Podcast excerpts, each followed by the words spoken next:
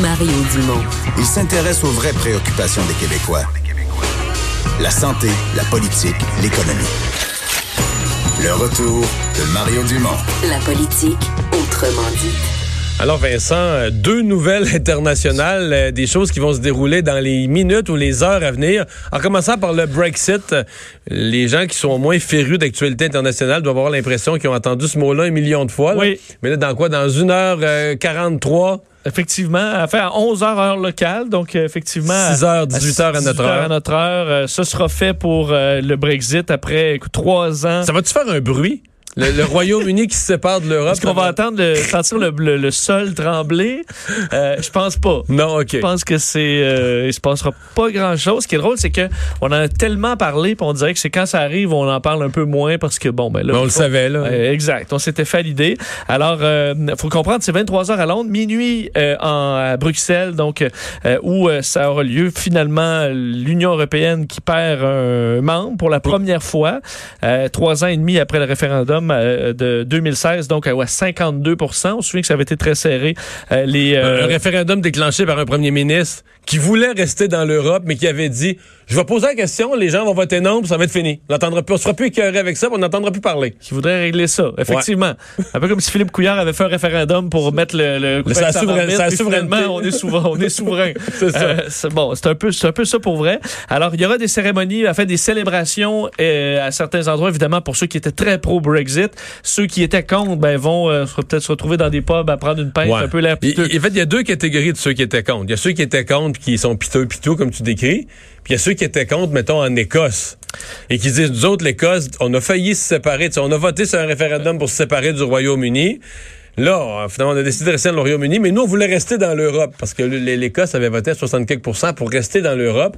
Puis là, qui disent, ben, c'est peut-être mieux de se séparer du Royaume-Uni puis de rejoindre Rentrer dans l'Europe. Rentrer, rentrer dans l'Europe, rester dans l'Europe. Effectivement, il y a beaucoup de, beaucoup de colère, euh, d'ailleurs, euh, en, en Écosse. Bon, des réactions aussi en Irlande du Toute Nord, la semaine, évidemment. la, la chef du gouvernement, là, qui est une indépendantiste en Écosse, toute la semaine, a dit qu'il faut refaire un référendum, faut avoir, c'est l'occasion de refaire l'indépendance de l'Écosse. Et dans la catégorie, c'est pas la fin euh, de, de ce sujet, c'est que là, on on va entamer les périodes de négociation parce que le Brexit a lieu, mais les négociations sur les ententes avec l'Europe et tout ça sur un paquet de dossiers, ça ne fait que commencer. Et à la fois à Londres, on veut faire ça très rapidement euh, d'ici la fin de l'année.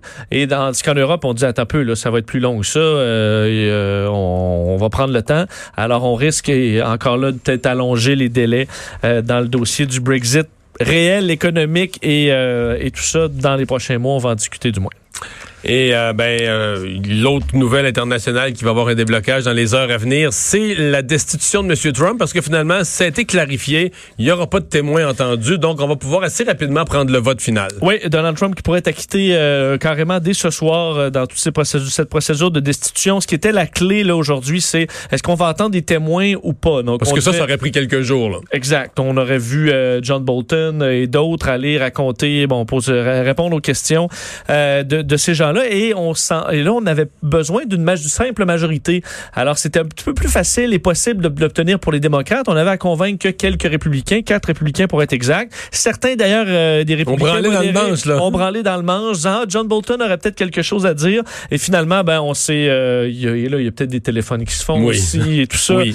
Euh, puisque là, tout le monde est rentré dans les rangs, entre autres euh, Lisa Murkowski qui euh, avait indiqué son intérêt peut-être d'entendre Joel Bolton. Finalement, elle s'est elle s'est retirée. Un autre plutôt aussi, euh, Lamar Alexandre, qui euh, finalement votant fa- fait finalement contre la Fait convocation que du le vote ce la fin. cette nuit, ce soir ou cette nuit, dit-on. Mais demain matin, euh, ça va être fini. Ça va être fini. À, à temps pour Donald Trump qui, dimanche, on sait, avant le Super Bowl, va faire une longue entrevue avec le réseau euh, Fox News.